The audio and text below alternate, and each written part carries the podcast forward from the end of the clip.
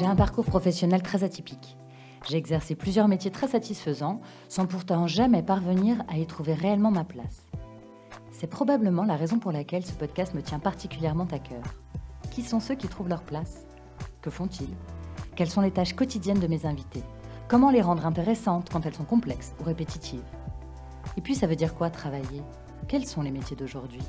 Comment fait-on pour faire ou créer son job dans un contexte qui évolue rapidement?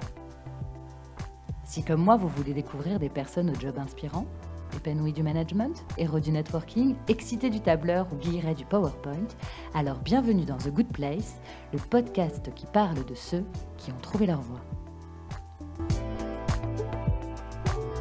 Metteur en scène, voilà un métier qui fait rêver, non? Mais qu'est-ce qui se cache vraiment derrière ce titre? Ça veut dire quoi mettre en scène quand on travaille dans le spectacle vivant et que des centaines de participants sont à coordonner? Fanny est à la fois conceptrice et metteur en scène de spectacles vivants donc, et elle me raconte aujourd'hui son job, comment on monte un spectacle et principalement comment elle crée. Comment définit-on les contours de ces spectacles à grande échelle, destinés à être vus par des milliers de spectateurs? Mettre en scène une cérémonie d'ouverture de compétition sportive ou mettre en lumière l'image d'une société privée, voilà ce qui l'anime. Topeuse pendant une vingtaine d'années, nous reviendrons évidemment sur ce métier méconnu, c'est un de ses clients qui l'a un jour poussé à passer à la mise en scène, elle qui connaissait déjà tous les rouages du métier. Ses clients font appel à elle pour transmettre plus grand, plus majestueux et laisser une trace dans l'imaginaire. Aujourd'hui, on parle de création, d'inspiration, de concept et de méthode. Sans artifice, pas de spectacle, préparez-vous, on va allumer le feu. Bonjour Fanny. Bonjour Agnès. Tu vas bien? Mais très bien, merci. Bon, je suis très contente d'être avec toi euh, parce que je crois qu'on va parler un petit peu de magie aujourd'hui. D'accord. Est-ce que tu peux, Fanny, te présenter, me dire ce que tu fais dans la vie et depuis combien de temps tu exerces ce métier? Alors déjà, c'est un joli mot que tu parles de magie. Euh, pour mon métier. Donc, je suis euh, conceptrice et metteur en scène. Euh, de spectacles vivants, d'événements, plutôt d'événements grand public, et euh, surtout euh, sur des spectacles relativement grand format. Alors, est-ce que tu peux rentrer un petit peu dans le détail et me dire ce que ça veut dire pour toi être metteur en scène? Est-ce qu'on dit metteuse en scène? Alors, on peut tout à fait dire metteuse en scène ou metteur en scène. Moi, j'ai absolument aucun problème avec ça. Euh, effectivement, au niveau de la sonorité, il faut avouer que metteur en scène passe mieux que metteuse en scène. Oui, pas très joli. Euh, mais voilà, ça ne me dérange absolument pas. Bon, alors raconte. Metteur en scène, c'est quoi pour toi? Alors, metteur en scène. Euh, le, en fait, le metteur en scène, c'est à proprement dit quelqu'un qui est responsable de la réalisation scénique, soit d'une œuvre, soit d'un produit. D'accord, voilà, ou d'un événement. Moi, mon métier, il va un tout petit peu au-delà de ça. Mhm parce qu'on peut être metteur en scène, mais pas concepteur. C'est-à-dire qu'on va travailler sur une œuvre qui a été écrite par quelqu'un et on va la mettre en scène. Voilà. Moi, mon métier, c'est de faire les deux. C'est-à-dire d'être, d'avoir un métier de création, conception, comme un scénario, d'accord, d'un spectacle. Je vais créer une idée et cette idée, ensuite, je vais la mettre en scène. Voilà. Donc, c'est euh, deux, deux choses bien spécifiques. Donc tu arrives dès en fait tu es à l'origine des projets. En fait un client vient te voir et te dit on voudrait faire un spectacle pour telle occasion et toi à ce moment-là ton cerveau se met en route et tu vas euh, avoir des idées que tu vas essayer de mettre en image d'abord ou comment ça marche en fait? Comment ça se passe? D'accord. Alors donc la, première phase effectivement c'est un client qui m'appelle pour me dire j'ai envie, par exemple, de faire une, cérémonie d'ouverture pour euh, telle occasion. Euh. il n'a pas forcément d'idée, hein. il n'a pas forcément de message non plus. Hein, Ce n'est pas forcément un message de contenu qu'il a envie de faire passer, c'est aussi son image de marque, etc., qu'il veut faire passer. Donc on va prendre cet exemple-là, euh, où là, je vais, la première chose que je vais faire, c'est me renseigner sur la marque ou le client. Qui est-il? Quel est son univers? Quelle est sa philosophie? Euh, euh, quel message il a envie de faire passer, d'accord, en général? Et à partir de ça, à partir du moment où j'ai tous ces éléments, je vais essayer de les transformer dans ma tête d'abord, en effet en images, c'est-à-dire de manière artistique. C'est-à-dire je vais les suggérer et les symboliser.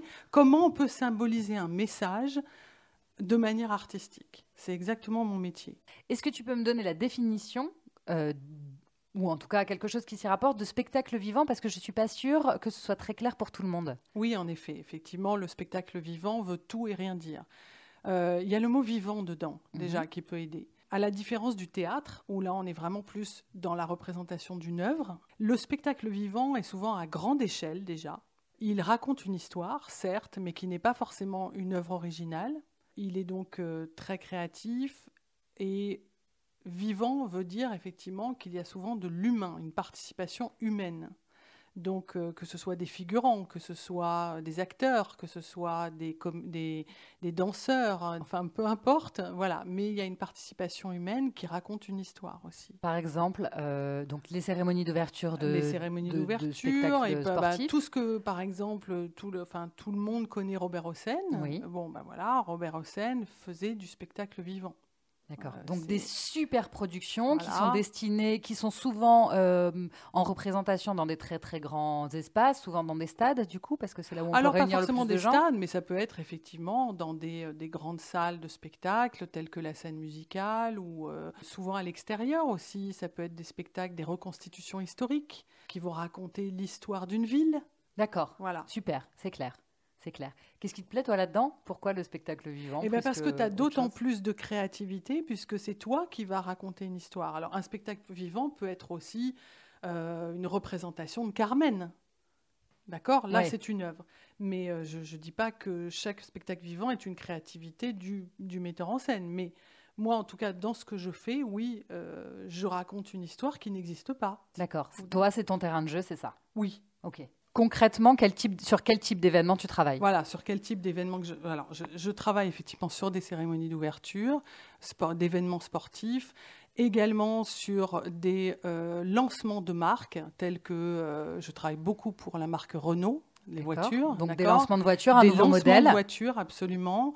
Euh, donc c'est souvent des gros lancements de voitures ou des grosse communication internationale où Renault a besoin de réunir en fait euh, tous les participants euh, internationaux euh, et tous les, les, les, commerciaux mhm. pour mettre en valeur leur image de marque et leur identité. Et puis ça peut être aussi également pour des pièces de théâtre. Enfin, ça, ça, change complètement pour des, ou pour des agences événementielles différentes. Quoi. Donc du coup, tu disais que tu n'as pas toujours un brief très concret de la part de ton client. J'imagine que sur un véhicule, c'est peut-être un petit peu plus précis que sur une cérémonie d'ouverture sportive. Euh, en gros, quand ils sortent une nouvelle euh, Kangoo, par exemple, euh, j'imagine que ça s'adresse à un certain public, c'est de l'utilitaire. Donc déjà, tu as quand même un petit fil conducteur que tu n'as peut-être pas forcément sur une cérémonie sportive. Ah oui, complètement, tout à fait. C'est complètement une autre approche parce que, euh, en général, quand c'est bien ciblé sur un lancement de marque, là, on sait exactement où, le, message que veut faire passer le, client, Donc moi, j'ai juste, en revanche, à le transposer de manière artistique, d'accord? Parce que je ne vais pas rentrer dans quelque chose de trop technique, parce que c'est pas mon métier, mais je vais donner envie, je vais, euh, je vais donner envie d'une autre manière. Euh, voilà, donc oui, c'est très très précis sur un lancement de voiture. Et là, je m'accroche évidemment au modèle euh, qu'ils ont envie de lancer, bien sûr. Si on revient sur la création, comment, comment ça se met en place dans ta tête? Est-ce que tu as des images qui se succèdent et tout d'un coup, parce que tu as un peu étudié la marque, euh, le projet, tu es allé chercher des éléments ailleurs, ou alors tout d'un coup, ça fait référence à quelque chose que tu as vu et ton cerveau se met en marche. Est-ce que tu sais mettre des mots sur, j'imagine, tes émotions ou ta visualisation des choses? Alors, c'est très très juste ce que tu dis. Euh, je vais dire les deux, mon capitaine. la première chose, tu parlais de magie tout à l'heure, c'est exactement ça. C'est-à-dire que ce sont des images que j'ai dans ma tête. Je visualise. La première étape, c'est que je visualise. Alors, quelquefois, je visualise pas du tout parce que je ne suis pas inspirée. Mmh. Dans ces cas-là, si je n'ai pas une image dans ma tête ou une, idée, je vais euh, m'enrichir du travail des autres. Parce que la création, quel que soit le métier créatif que tu fais, tu t'enrichis grâce aux autres, grâce aux créations des autres. il ne faut absolument pas en avoir honte, mais au contraire, euh, voilà, même n'importe quel grand artiste, grand peintre va s'inspirer, un Picasso va s'inspirer d'un Dali, etc. Donc ça, c'est vraiment l'inspiration aussi est une recherche très importante. Mais c'est vrai que instinctivement, euh, euh, euh, j'ai déjà des images, des sonorités. je visualise en fait une image globale par rapport à une thématique. Est-ce que je vais être lyrique, poétique, ou est-ce que je vais justement, si par exemple c'est un lancement de voiture, je vais être innovante, technologique, euh, percutante. Voilà, il y a différentes tonalités en fait que je vais analyser en fonction du client et de la demande. Et tu t'appuies sur des documents ou tu t'appuies sur euh, ton imaginaire? Alors, en premier, je m'appuie sur mon imaginaire, s'il vient, d'accord? Mais euh, régulièrement, c'est ça. Souvent, je vais dire Ah, tiens, j'ai une image. C'est ça que je veux. Alors, voilà, c'est ça, je veux je vois un univers avec euh, euh, de la fumée, euh, un univers poétique, ça vole, il y a quelque chose. Voilà, il y a quelque chose qui se passe. Ça veut, tout et rien dire au départ. C'est juste une image que j'ai retranscrite à partir d'un message. Voilà, ça m'appelle A. Mais quelquefois, ça n'arrive absolument pas, ça ne m'inspire pas, surtout que les délais sont souvent très courts pour créer. Mhm. Donc, je vais aller aussi chercher, euh, donc je vais me renseigner beaucoup sur euh, l'état d'esprit, comme je te disais, l'état d'esprit de la marque, sa philosophie, ce qu'elle, ce qu'elle dégage, etc. Et ça va me donner des idées. je m'inspire aussi beaucoup, par exemple, d'un, je vais faire de la pub, mais de Pinterest c'est vraiment euh, là, euh, sur Pinterest, je vais trouver des lieux scénographiques, des, euh, ou plusieurs références de metteurs en scène que j'adore. Et je vais créer un lien ensuite de cette inspiration ou de cette référence vers la marque. c'est vrai que Pinterest est une grosse source d'inspiration, que ce soit en, en spectacle, en mise en image, en logo, en déco, en, même en mode. En euh, qualité, c'est très riche en qualité, je trouve. Euh, oui, on, bon, on n'est pas là pour faire de la non, mais c'est un outil que tu utilises en tout cas. Ah, totalement. Ouais. Non, mais c'est intéressant de savoir que c'est un outil que tu utilises. Voilà. J'utilise effectivement Pinterest parce que l'image me suffit. J'ai pas forcément besoin de la vidéo. Tu sors d'un brief, parfois ça déclenche tout de suite quelque chose dans ta tête. Il y a des images qui viennent très rapidement, parfois rien du tout, tu l'as dit, parfois ça... Donc tu vas chercher de l'information ailleurs jusqu'à ce que ça mette en place un, moteur qui génère euh, une succession de visuels dans ta tête. Oui, alors cette phase, cette première étape, elle n'est pas si simple parce qu'elle peut être évidente. C'est-à-dire, je peux avoir une idée là, tout de suite, maintenant, et ça va. Une fulgurance, ouais. Voilà, et ça va être formidable parce que c'est l'idée. Et puis, quelquefois, euh, comme n'importe quel artiste ou créatif, ben on dit, enfin, je vais, je, vais, je, vais, je vais parler un peu argot, mais mhm. on rame. Ouais. On rame, euh, on a du mal, euh, on prend une idée, on se dit ah non, c'est ah, on en, on en reprend une autre, on revient en arrière, on dort pas. Il y a aussi la difficulté à travailler en solitaire avec ton idée. Est-elle bonne? Est-ce que c'est la bonne? L'idée Est-ce que c'est pas moi qui me fait plaisir? Est-ce que je vais répondre exactement à l'envie de mon client? Je ne fais pas quelque chose pour mon plaisir, je fais quelque chose pour l'autre. Je suis dans la, dans la générosité aussi. C'est plein de doutes, la créativité. Même là, quand je te parle, c'est difficile de l'exprimer parce que euh, c'est beaucoup dans le ressenti en fait. Une fois que le projet euh, s'éclaircit dans ta tête, que les idées viennent, que tu trouves que ça tient la route, même si malgré tout il y a des doutes euh, et des questionnements, concrètement, comment tu le mets en forme? Est-ce que c'est un, tu fais un PowerPoint, ah. tu fais une vidéo, que tu fais quoi? Alors la première chose que je fais, c'est que j'écris, mais j'écris de manière manuscrite. Je prends des notes en fait, des mots. Je travaille déjà beaucoup sur des mots des inspirations. Euh, genre, voilà, est-ce que j'ai envie de faire un spectacle ou, euh, ou un lancement euh, où il y aura de l'émotion, du sens, de l'harmonie, ou pas Ou ça va être quelque chose de d'étonnant, de, de captivant. Voilà. Tous ces termes-là, en fait, vont un petit peu déterminer là où je vais. Ensuite, je commence effectivement à écrire ce qu'on appelle des notes d'intention j'ai envie de faire ça, je voudrais que ça se passe là, tiens, la scénographie, comment elle va faire le décor, comment je vais imaginer ça. Voilà. Et puis ensuite, là, effectivement, je travaille sur un document. C'est-à-dire que là, je commence à construire ce qu'on appelle un plan de travail euh, qui va déterminer euh, mon idée et qui va la structurer surtout. Parce que le plus important, c'est que je fasse comprendre mon idée. Voilà. voilà. Ça, c'est le plus important.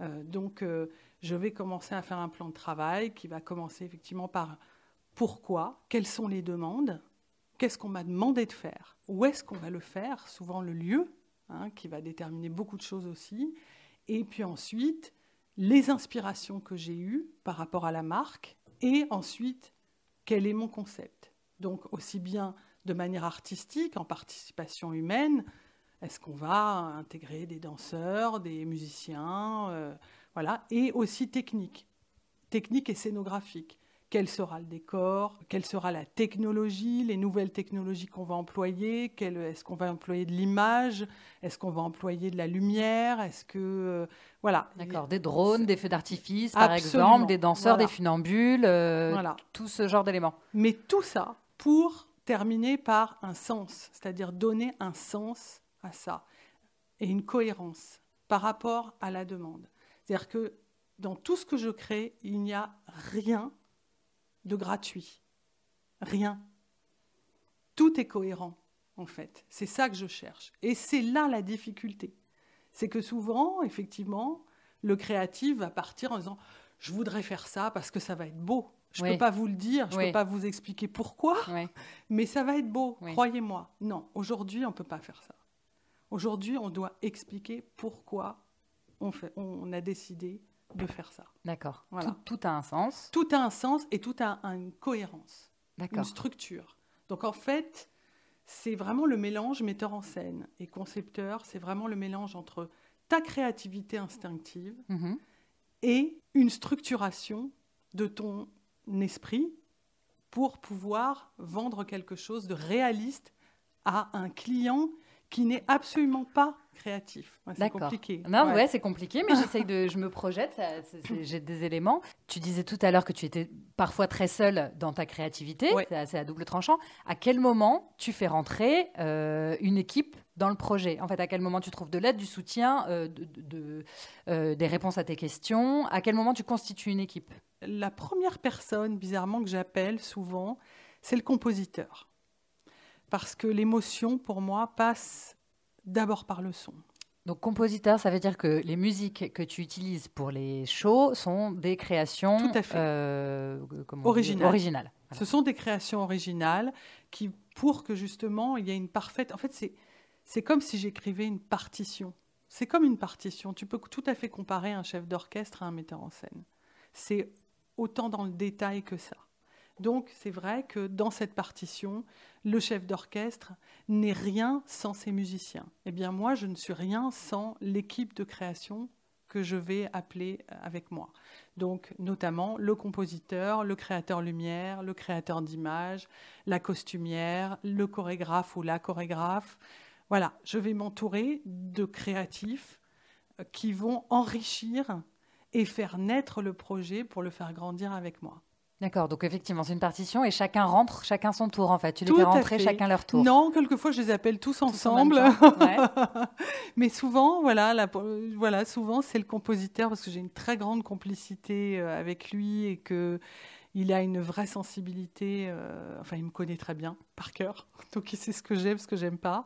Donc, euh, il va aller au-delà de parler musique.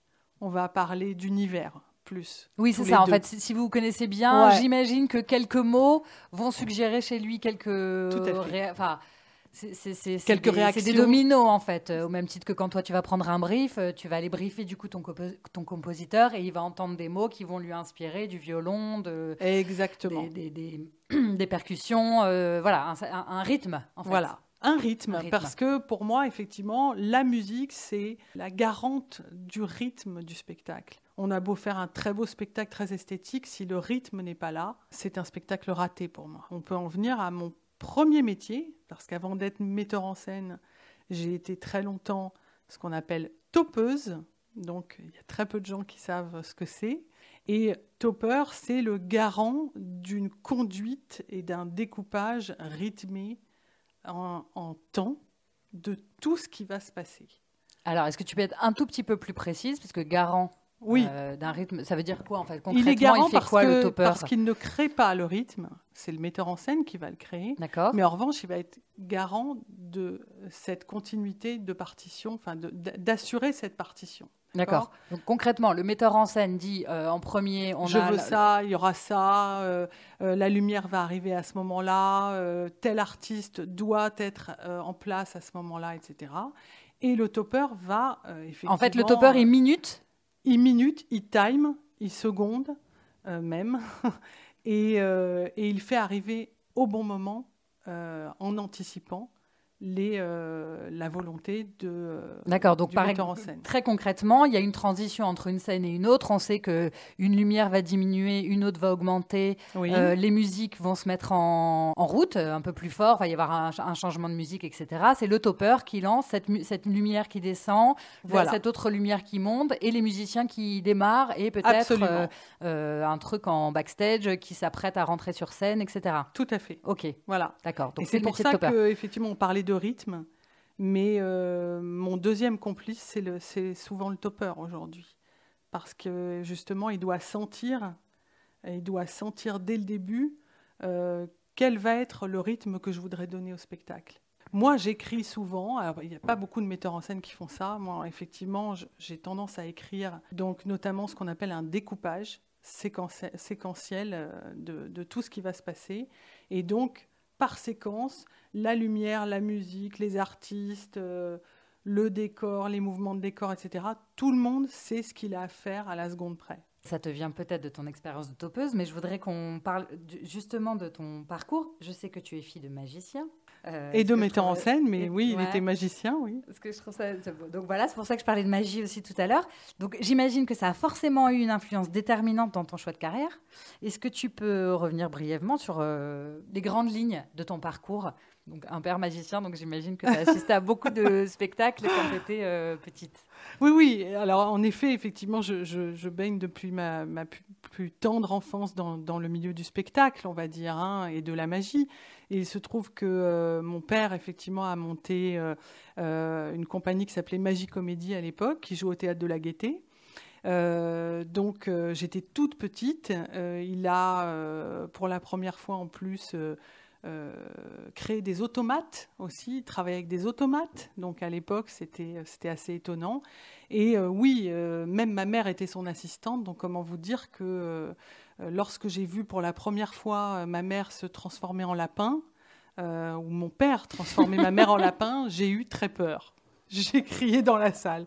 Donc oui, effectivement, j'ai eu cette éducation-là. Mon père également m'a, m'a fait connaître le cirque L'opéra, j'ai très vite été à l'opéra vers 8-9 ans. C'est très riche et très varié. Voilà, c'est très varié. Mais je pense que quand tu, quel que soit ton univers hein, créatif, euh, il faut s'enrichir de tous les univers. Même si tu aimes, tu aimes pas, tu as une sensibilité, il faut t'intéresser à tout. C'est une grande curiosité en fait. Ensuite, effectivement, il est devenu metteur en scène de grands spectacles vivants, notamment des grands sons et lumières, euh, des spectacles historiques. Comme quoi, tu peux me donner euh, des exemples Alors, bah, comme ils ont tué Jaurès, qui était un très grand spectacle euh, sur l'histoire de Jaurès. Et c'est d'ailleurs grâce à ce spectacle que euh, j'ai pu, en tant que stagiaire, commencer à noter tout ce qu'il me demandait de noter, sans savoir à quoi ça correspondait, et que j'ai appris le métier en fait sur le terrain. Complètement. On, comprend que tu as grandi dans des théâtres, j'imagine, dans des coulisses, euh, voilà, dans des, sur des fauteuils assis sur des fauteuils rouges une bonne partie de ton temps. Euh, et puis euh, en vacances, je passais la moitié de mes vacances à apporter des sandwichs sur les réglages de nuit des spectacles. Est-ce que tu t'es posé la question à un moment de moi aussi j'ai envie d'en faire mon métier ou est-ce que tu t'es pas posé la question du tout et que juste tu étais là et que c'était hyper naturel d'évoluer de, là-dedans? Ou est-ce qu'à un moment, tu as eu envie de faire complètement autre chose? Alors, j'ai eu un conflit dans ma tête pendant très longtemps. C'est-à-dire, j'avais cette sensibilité, j'avais cet œil et cette envie, mais je me l'interdisais parce que c'est difficile d'être fille de metteur en scène. je comprends. Donc, je ne voulais pas prendre sa place. Je ne voulais pas qu'il imagine qu'un jour, je puisse prendre sa place. Donc, j'avais toujours, euh, voilà, cette... Euh, cette envie euh, au fond de moi, mais que je ne développais pas. Donc pendant très longtemps, j'ai essayé de faire autre chose. Donc j'ai fait des études de lettres, Euh, ensuite, j'ai fait des études quand même d'art, mais d'art visuel, on va dire, dans le design. Euh, pour euh, travailler plus dans, on va dire, en tant que galériste. Mhm. Puis finalement, je me suis dit, mais c'est pas du tout moi. Donc voilà. Et après, de fil en aiguille, je continuais à aider, à assister mon père sur des spectacles. Et au fur et à mesure, eh bien, c'est une personne très connue avec laquelle travaillait mon père, qui s'appelle Jacques Roverolis, qui mhm. est un très grand éclairagiste de théâtre. Euh, qui a dit à mon père un jour écoute ça suffit ta fille en fait c'est pas elle est elle est plus là pour prendre des notes parce qu'en fait elle connaît mieux le spectacle que toi. Donc euh, mets-la au topage et mets-la au casque et c'est elle qui va nous diriger. Et c'est parti comme ça. Canon. Et t'as quel âge à ce moment-là?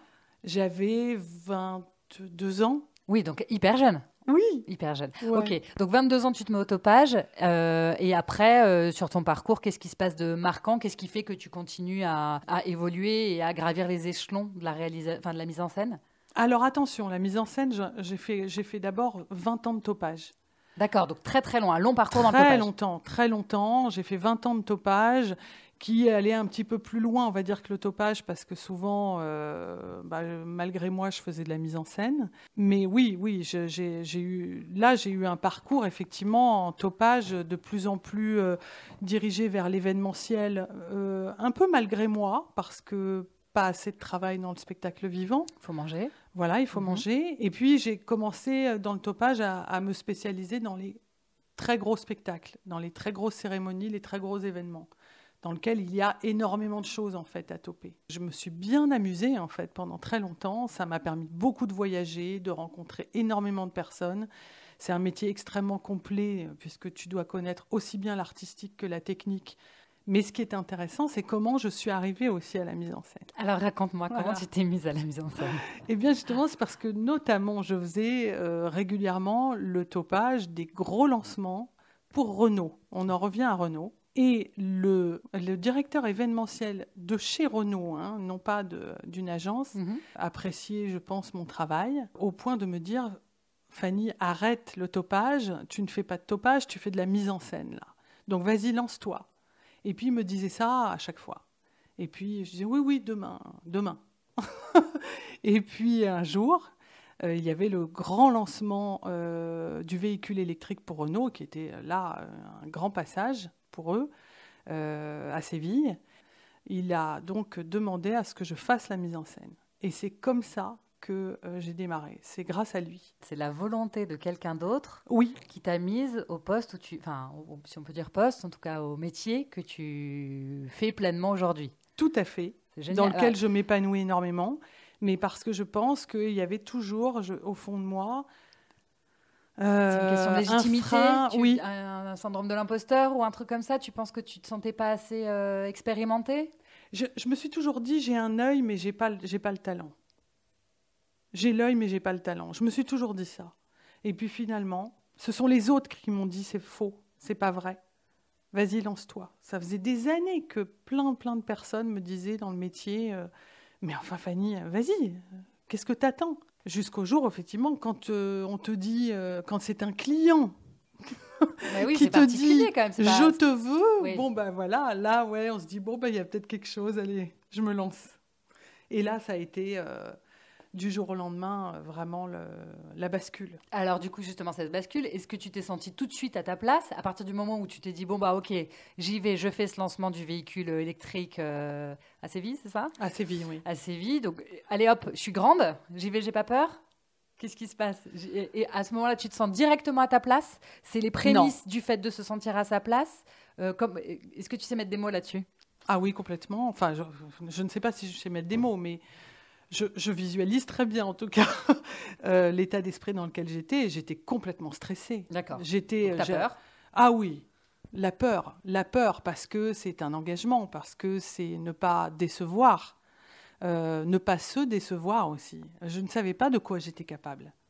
Et c'était, j'ai été, j'ai été tout de suite en fait lancée dans un dans un engrenage et dans une dans un événement aussi qui était extrêmement lourd pour moi. Donc, euh, il y avait, voilà, je me suis engagée, mais au point de tomber malade. Je suis tombée malade après. J'ai tellement donné de moi-même, évidemment, bah, le corps n'a pas suivi. J'ai eu des, gros problèmes de, d'oreille interne, je perdais l'équilibre. euh, enfin voilà, oui, j'ai, j'ai subi euh, ce stress à très très haute dose. Donc c'est douloureux? Oui, Moi, je voudrais que tu me parles de plaisir, en fait. Je voudrais que tu me fasses rêver quand même un peu. Donc, euh, Oui, non, oui. mais c'est génial d'entendre que euh, rien ne se fait euh, légèrement et dans la facilité. Que Absolument. de ce qu'on, t'as, as fait 20 ans de topage, tu connais le monde du spectacle depuis que tu es enfant. Donc, c'est- un truc euh, qui vibrait euh, visiblement en toi euh, depuis toujours, qui est hyper naturel. Mais quand même, il y a de la douleur, il y a de la difficulté. À quel moment rentre la partie plaisir, excitation, joie dans la mise en place de, ton métier? Ou, l'exercice de ton métier plutôt? La joie, l'épanouissement dans ce, dans ce métier, dans ce métier comme dans, je veux dire, à mon avis, le métier de beaucoup d'artistes. Euh, l'épanouissement, il, se, il arrive quand euh, la confiance arrive, la confiance en soi. Parce que le gros problème de l'artiste, c'est qu'il n'a jamais confiance en lui. Il est toujours en, il se remet toujours en question, et c'est pour ça d'ailleurs que souvent son œuvre est riche, parce qu'elle elle est, elle est faite et refaite et refaite et refaite. Voilà. Donc, euh, elle est retravaillée. Et, et moi, ce que je trouve magique dans ce métier, c'est que quand tu es spectatrice, jamais tu vas te rendre compte, quand tu vas regarder un spectacle, la précision, la partition, le travail qu'il y a derrière. D'ailleurs, souvent, les personnes qui ne travaillent pas dans ce milieu-là me disent Mais oh, c'est cool ton métier Oui, c'est facile. Et là, tu leur dis mais non, parce que là, à l'intérieur, il y a de la joie, parce que effectivement, tu exprimes, euh, tu exprimes ta créativité. C'est extraordinaire d'avoir cette chance-là. Pour moi, la plus belle joie, hein, la plus belle, c'est l'applaudissement. C'est le moment le plus fort de tout mon métier. C'est c'est, ce sont les applaudissements. Qu'est-ce qui se passe quand Ah là, il se passe un frisson, euh, un frisson euh, qui, mène souvent aux larmes, parce que c'est le fruit de tout ce travail. Il y a aussi, euh, le- j'ai envie de dire, la deuxième chose qui me procure vraiment de la joie et du bonheur, c'est de travailler en équipe. C'est qu'à un moment, j'ai eu, oui, peut-être l'idée toute seule, mais qu'ensuite, je suis plus toute seule. C'est que sans les autres, sans tous les autres créatifs, sans toute la technique, le, du plus petit métier au plus grand, je ne suis rien. C'est un tout. C'est un travail, donc c'est une aventure humaine. Ce qui m'amène à ma, ma prochaine question. La vie sur une préparation de, de- de spectacle est relativement intense. Tu, j'imagine- enfin, tu, t'as- tu parlais de Séville tout à l'heure. Tu peux être obligé de partir euh, plusieurs semaines ou plusieurs mois à l'étranger ou en province ou en tout cas pas dans la ville dans laquelle tu résides. Oui. Euh, c'est quoi les, les- les avantages et les inconvénients euh, de ce rythme? Le travail d'équipe, euh, du coup, euh, ça se joint aussi à ça. J'imagine qu'il y a peut-être un peu euh, une sensation de, de colonie de vacances, Oui, un peu, quand tu pars avec fait, tous oui. ces gens sur un spectacle pendant des mois où tu viens un peu en autarcie entre ton lieu de résidence et le lieu où vous allez faire le spectacle. Il y a tout un... Oui, puis que la vie n'est pas, la vie ne devient, n'est plus réelle. Elle n'est plus réelle dans le sens où tu n'as plus tes factures, tu t'occupes plus de tout ça, tu n'as plus euh, euh, à t'occuper d'aller faire tes courses. Donc, euh, on est dans un cocon, effectivement. Donc, oui, c'est passionnant et déstabilisant. C'est passionnant parce que, évidemment, lorsque tu vas à l'étranger, en plus, tu imprimes une culture en toi. D'accord? Par exemple, j'ai beaucoup travaillé en Afrique, notamment au Congo ou au Sénégal. Là, j'ai travaillé donc avec des, plusieurs, plusieurs Congolais ou Sénégalais Oui. qui n'ont absolument pas du tout la même vision, la même culture, la même. euh, Donc évidemment, c'est tellement riche de travailler avec ces gens-là. Mais en même temps, c'est très déstabilisant parce que euh, il y a un phénomène d'attachement qui n'est pas dans la réalité. C'est un temps, c'est dans l'instant T que, que tu es attaché. C'est-à-dire qu'il y a un attachement très très fort parce qu'on réalise un seul et même, une, une seule et même œuvre. C'est plusieurs personnes qui réalisent cette œuvre, d'accord, par ce, fruit de travail. Et puis en même temps, euh, tu reviens chez toi et tout est fini. Donc il y a ce côté très euh, éphémère qui est difficile à vivre euh, dans le rythme. Tu parlais de rythme, rythme de vie. Le rythme de vie, effectivement, il est difficile, aussi bien dans l'événementiel que dans le spectacle. C'est que tu, c'est, ta vie, elle est sans arrêt haut, bas, haut, bas, moyen. Alors quand elle est en bas, ça ne veut pas dire en bas, c'est que c'est ta vie normale et qu'elle n'est pas forcément moche. Mais à un moment, tu peux ressentir le rien. Oui, donc il y a le vide. un réajustement euh, régulier de voilà, j'ai vécu quelque chose de très très fort pendant un mois euh, avec des gens tout le temps, etc. Et je reviens à mon quotidien qui, à côté, euh, parfois, en tout cas au début, j'imagine l'adaptation, elle ne doit pas être évidente. Exactement. je sais que tu as une fille. Oui. Le fait de partir trois semaines, trois mois euh, à l'étranger ou en tout cas en n'étant pas chez toi Comment tu gères ton rôle de mère, en tout cas euh, la vie normale euh, qui continue à côté malgré le lancement d'une voiture ou un spectacle pour 2000 personnes? Euh, aujourd'hui, ma fille est grande, donc je n'ai plus ce problème-là, mais effectivement, je l'ai eu pendant longtemps. Je pense que euh, c'est juste une, forme d'éducation un peu différente, mais euh, qui a aussi enrichi beaucoup notre relation avec ma fille. Le fait de ne pas se voir tout le temps apportait à notre relation, lorsqu'on se voyait, des moments très forts en fait, très intenses et très forts. Je pense que n'importe quel enfant, à partir du moment où tu lui expliques et qu'elle voit sa maman ou son papa épanoui, dans son métier, c'est le principal. Donc elle s'est complètement adaptée à ça, et moi aussi. Donc aujourd'hui, le, le, problème ne se pose plus puisqu'elle a, elle a 20 ans. D'accord, oui, donc elle est plus libre. D'accord. Donc le fait de sortir des cases un peu des métiers classiques où les gens vont au travail euh, le matin et rentrent en fin de journée, euh, euh, tout ce rythme-là, ça t'a pas, c'est pas, enfin, c'est pas que ça t'a pas manqué parce que c'est pas forcément le rythme que tu, tu l'as jamais eu, j'imagine, ou en tout cas très peu. mais est-ce que le fait justement de vivre en marge de vivre différemment de la moyenne des gens Est-ce que c'est quelque chose que tu as senti comme une différence euh, euh, pénible par rapport aux autres ou au contraire, c'est quelque chose dans lequel tu t'es senti toujours très à l'aise? Alors, toujours très à l'aise. D'accord.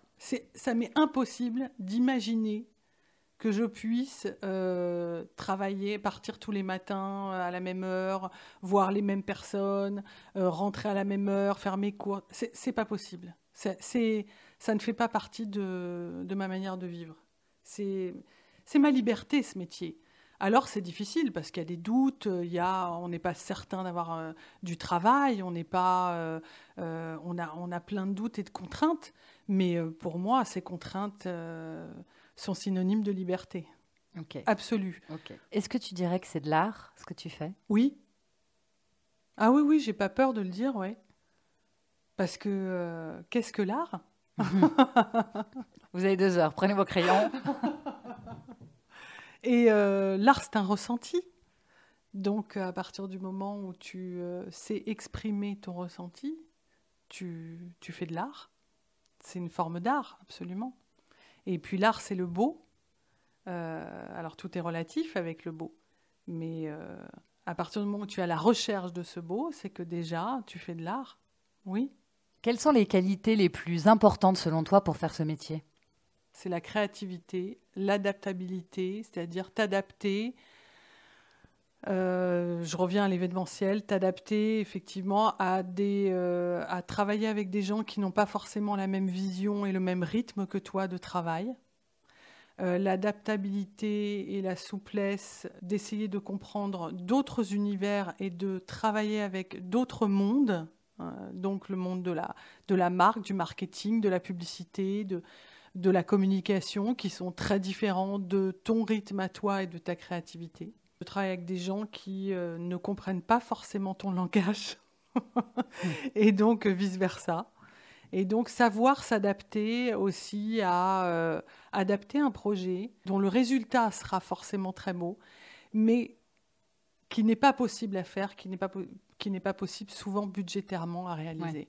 Donc, t'adapter aussi en disant à trouver des idées, d'autres idées, à adapter ton projet pour qu'il rentre dans un budget, pour qu'il rentre dans la volonté d'un client, d'une agence. Il y a tout ce travail-là. Et puis, en même temps, là, avoir bon caractère. Il faut être positif, il faut savoir sourire, tout simplement. Euh, et puis, euh, être, euh, avoir beaucoup d'humilité. Parce qu'on a souvent tendance à, à se prendre pour une star, mais en fait, on n'est pas une star du tout, quoi. On est euh, au même niveau que les autres. Donc, euh, c'est savoir être resté humble. Donc, l'humilité, l'adaptabilité et la créativité. A contrario, tu dirais que le plus difficile dans ce métier, ou en tout cas la partie que tu aimes moins le faire, pour toi, selon toi, la chose la moins inspirante, la moins facile à faire, à aborder? C'est la partie, euh, c'est la partie budgétaire réellement. C'est vraiment toute cette partie où on concrétise un projet, on se dit, ah là là, il coûte cher. Merde, il coûte cher. Quand la réalité devient, enfin, quand le rêve devient réalité un peu en fait, c'est le choc des. Voilà. D'accord, le choc des deux mondes. Oui, c'est le choc des deux mondes. Absolument. Parce que, parce que pour moi, l'art n'a pas de, de coût. Bien sûr. Je pense que tes clients adorent cette phrase. Alors, on va passer aux questions de la fin. Il faut que tu choisisses une réponse, c'est obligé. Jeux olympiques ou Holiday on Ice? Jeux olympiques. Euh, feu d'artifice ou drone lumineux? Feu d'artifice. Philippe Découfflé ou Robert Hossein? Philippe Découfflé. Pourquoi? Philippe Découfflé parce que parce qu'il est fou. Ouais. Il est parce que parce que tu sais pas où il va s'arrêter. Euh, c'est pas forcément dans la personnalité. Je suis je suis vraiment. Euh, euh, je dis pas que je suis fan de Robert Hossein, pas du tout, mais Robert Hossein a fait partie de toute ma culture euh, dans l'enfance. Mhm. je suis allée voir tous ses spectacles. Et il, était, il était précurseur d'énormément de choses. Euh, avec beaucoup de sensibilité. Mais je me rapproche plus euh, de l'univers fou de Découfflé, ouais. Oui, avec les funambules, avec, ouais, complètement onirique. Le côté très onirique, voilà. dans, dans, mes dans mes créations, on va toujours sentir un peu ça. Est-ce que tu as en tête la plus belle création, justement, de spectacle vivant que tu aies jamais vue?